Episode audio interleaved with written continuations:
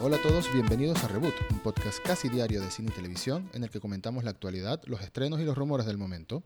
Soy Eduardo Marín y hoy tenemos algunas noticias interesantes que comentar, pocas pero interesantes, comenzando con novedades de la temporada 2 de The Witcher, la serie de Netflix, basada en los libros de Andrés Andrzej Sapkowski. Es un nombre polaco, así que de nuevo, siempre discúlpenme cuando no pronuncio bien nombres de idiomas que no conozco.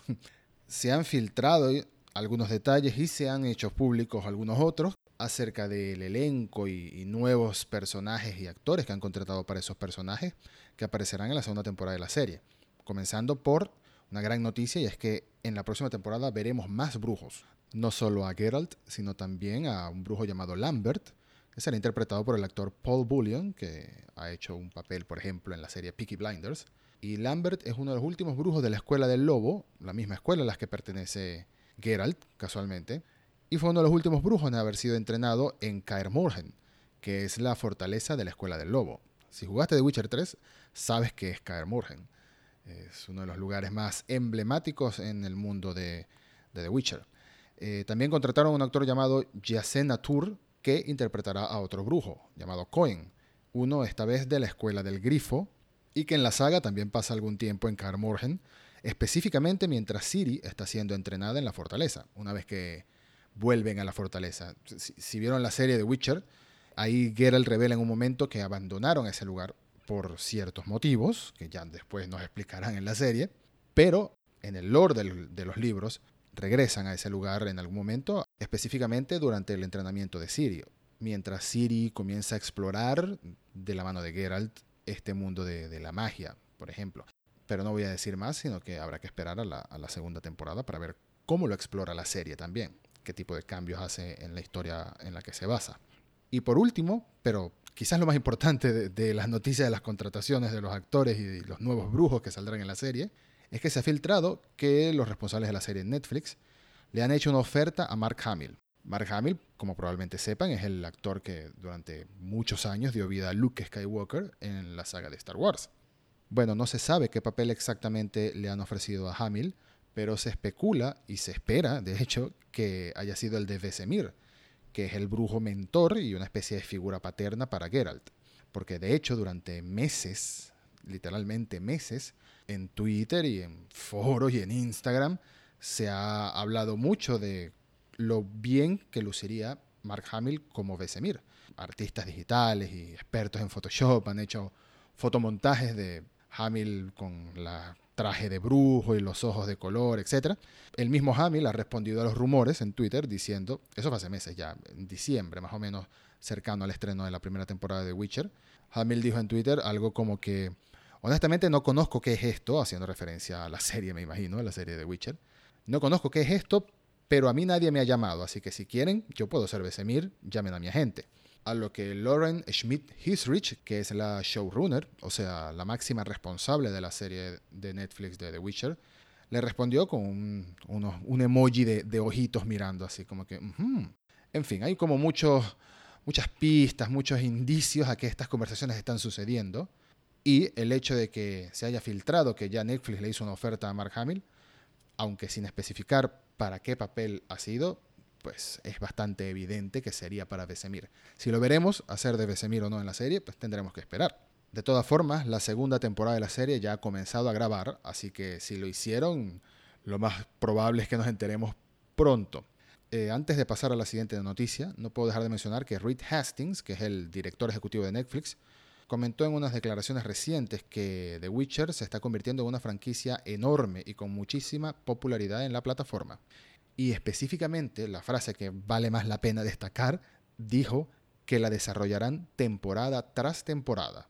Así que podemos estar seguros de que si es así, contaremos con al menos una tercera, quizás una cuarta o una quinta temporada de la serie. Eh, según números de algunas firmas de análisis, esas que hacen estudios de lo bien o mal que le va a alguna serie o película en Netflix en cuanto a visionados y a ratings, por así decirlo, dado que Netflix no publica oficialmente los números específicos de lo bien o lo mal que le van a sus productos. Se dice que The Witcher sigue siendo de lo más visto en todo el mundo dos meses después de su estreno, y eso es realmente sorprendente. Lo siguiente de lo que vamos a hablar es que el fin de semana pasado se estrenó Sonic la película, la película basada en el personaje y en la saga de videojuegos de Sega, el erizo azul ultra rápido, y le está yendo bastante bien, le está yendo muy bien en taquilla. Se estrenó el fin de semana del viernes 14 de febrero y durante sus primeros días hizo unos 57 millones de dólares en taquilla doméstica, doméstica es decir en Estados Unidos lo que supera claramente los entre 40 y 45 millones de dólares que Paramount Pictures esperaba que hiciera. Pero no solo eso, sino que el lunes 17 de febrero fue feriado en Estados Unidos, así que cuenta como parte de ese fin de semana de estreno en teoría, y los cálculos estiman que en total Sonic ha hecho unos 68 millones de dólares en su estreno doméstico. El número ha sido tan grande que ya tiene un nuevo récord y es que se ha convertido en la película adaptación de un videojuego con el mejor estreno doméstico en la historia. Un récord que, por cierto, hasta ahora tenía Detective Pikachu.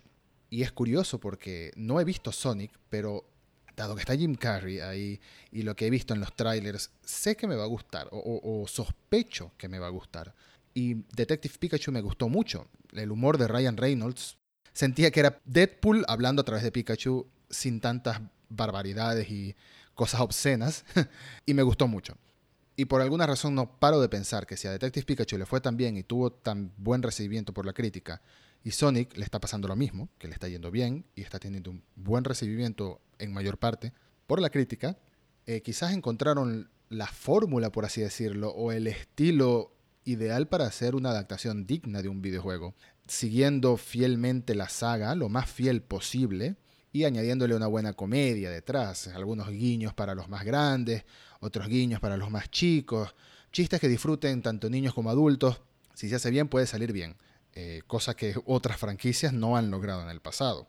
Pero continuando con los números de Sonic, a nivel mundial ya ha hecho unos 100 millones de dólares durante su fin de semana de estreno, lo que supera los entre 80 y 95 millones de dólares que costó toda la producción de la película. Así que ya Sonic a partir de este momento está bastante encaminado a ser considerado finalmente un gran éxito en taquilla. ¿Hasta qué punto? No lo sabemos todavía, pero va bastante bien. Pasando a la siguiente noticia, se presentó algo que quería comentar muy rápidamente, porque es un rumor slash filtración que todavía nadie ha confirmado, pero me pareció que valía la pena mencionarlo por si acaso se hace realidad, porque de hacerse realidad significa que la franquicia se expande a gran escala. ¿Y de, qué estoy hablando? Estoy hablando de Jurassic World. Están sonando rumores de que está en desarrollo actualmente una serie live action de Jurassic World, es decir, una serie con actores reales. Y la serie continuará la misma línea temporal, por así decirlo, la misma continuidad de las películas. Eh, de hecho, estará en cierto modo conectada a la próxima película, que es Jurassic World 3. No se conocen detalles de la serie, pero no es la primera vez que escuchamos estos rumores, ¿no? De hecho, hace unos 5 o 6 meses, el director Colin Trevorrow, en una conferencia, una sesión de preguntas y respuestas, dio a entender que sí habían consideraciones en los estudios de expandir la franquicia a algo más allá de, de las películas, que hasta ahora se han estrenado dos, Jurassic World y Jurassic World Fallen Kingdom, que en español se llama El Reino Caído. Jurassic World, El Reino Caído. Eso sí, no es la primera serie que llegaría de Jurassic World o relacionada a la franquicia de Jurassic World, dado que el año pasado Netflix anunció que trabajaría en una serie animada en 3D llamada Jurassic World Camp Cretaceous o Campamento Cretáceo, supongo, que será una coproducción entre Netflix y los estudios de DreamWorks. Y llegará este mismo año 2020. Pero por supuesto, la idea de una serie con actores reales, una serie live action, no deja de ser interesante y aparentemente, según las filtraciones, la serie se desarrollará en Canadá, pero por ahora no hay nada confirmado. Lo que sí es que llegase a confirmarse esta noticia, sería un gran salto para la saga que expandiría su frontera después del reboot que tuvo en 2015. Bueno, reboot entre comillas, vamos a decirle un reboot suave, que continúa la historia de las películas originales, pero con un elenco completamente distinto. Así que seguiremos atentos, esperando que haya alguna confirmación por parte de Universal Pictures, o todo lo contrario, que los estudios desmientan que están haciendo una serie live action. Y para finalizar, tenía que mencionar unos comentarios que hizo Harrison Ford acerca de su participación en Star Wars The Rise of Skywalker. Esto fue durante una entrevista Pero antes una pequeña explicación para contexto. Eh, por supuesto, aclarando que lo que mencionaré a continuación es territorio de spoilers de The Rise of Skywalker. Al menos spoilers en relación a una aparición, un cameo, una sorpresa, entre comillas, que dio la película. Eh, si no has visto la película y no quieres enterarte así, pues muchas gracias por escuchar y nos vemos en el próximo episodio. De lo contrario, continúa escuchando. De todas formas, aquí en el podcast intentaré siempre que estas noticias en las que entramos en territorio de spoilers las dejo para el final del episodio, para que sea la última. En el caso de esta en concreto, está relacionada al hecho del regreso de Han Solo en The Rise of Skywalker. Aparentemente, después del estreno de la película y de las teorías que empezaron a aparecer en relación a Han Solo, hubo gente que por alguna razón comenzó a creer y a plantear la idea de que Han Solo era un fantasma de la fuerza en la película. ¿Y eso qué es? Bueno, un fantasma de la fuerza es esa versión medio transparente y medio azul de los Jedi que aparece de repente para dar alguna frase sabia o para despedirse desde la distancia de alguna película, ¿no? Como hemos visto a Obi-Wan Kenobi hacerlo, a Yoda en The Last Jedi e incluso a Luke aquí en The Rise of Skywalker. Pero Han, como lo vimos, parecía verse sólido, parecía verse de carne y hueso. De hecho, en la película, claramente Kylo Ren se lo dice a él, tú eres un producto de mi imaginación, tú no estás aquí. No se lo está diciendo él nada más, se lo está diciendo a la audiencia. Pero aún así nació el rumor o la sospecha de que Han era un fantasma de la fuerza en la película. ¿Y eso qué importa? Bueno, que los fantasmas de la fuerza suelen ser Jedi con una conexión no solo muy intensa con la fuerza, sino específicamente con el lado luminoso de la fuerza. O sea, hasta ahora que yo sepa, no se conocen Sith que sean fantasmas de la fuerza.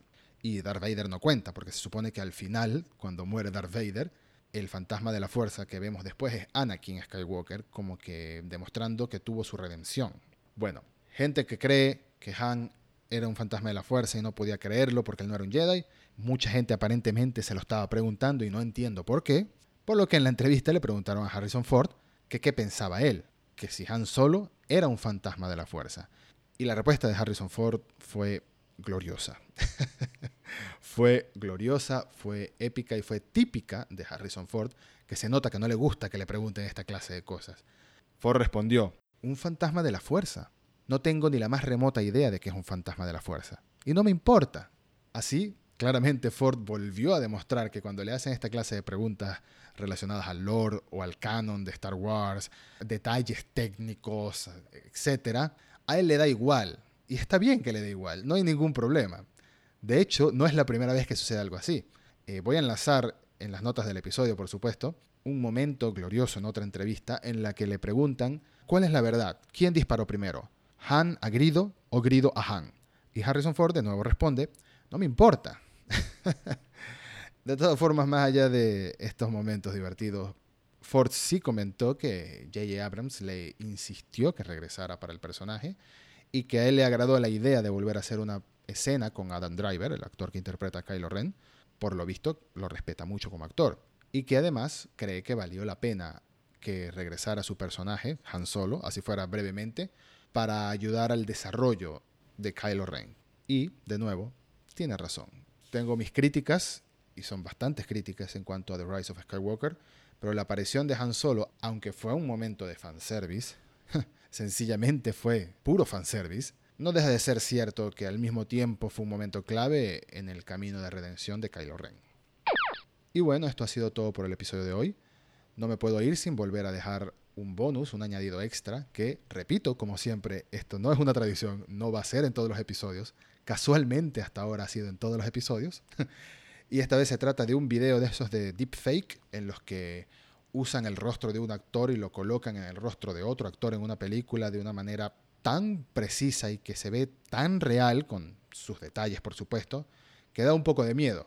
Y es un video en el que han puesto los rostros de Tom Holland y de Robert Downey Jr. sobre los de Michael J. Fox y Christopher Lloyd en Regreso al Futuro o en Volver al Futuro. Y nos imaginamos cómo sería un remake de estas películas con estos dos actores. Y del mismo modo que lo dije cuando reemplazaron el DeLorean por un Tesla en otro episodio, en otro video de este tipo, no, no lo hagan. Dejen esta trilogía en paz, pero el video es gracioso de todas formas. Muchas gracias por escuchar y hasta el próximo episodio de Reboot.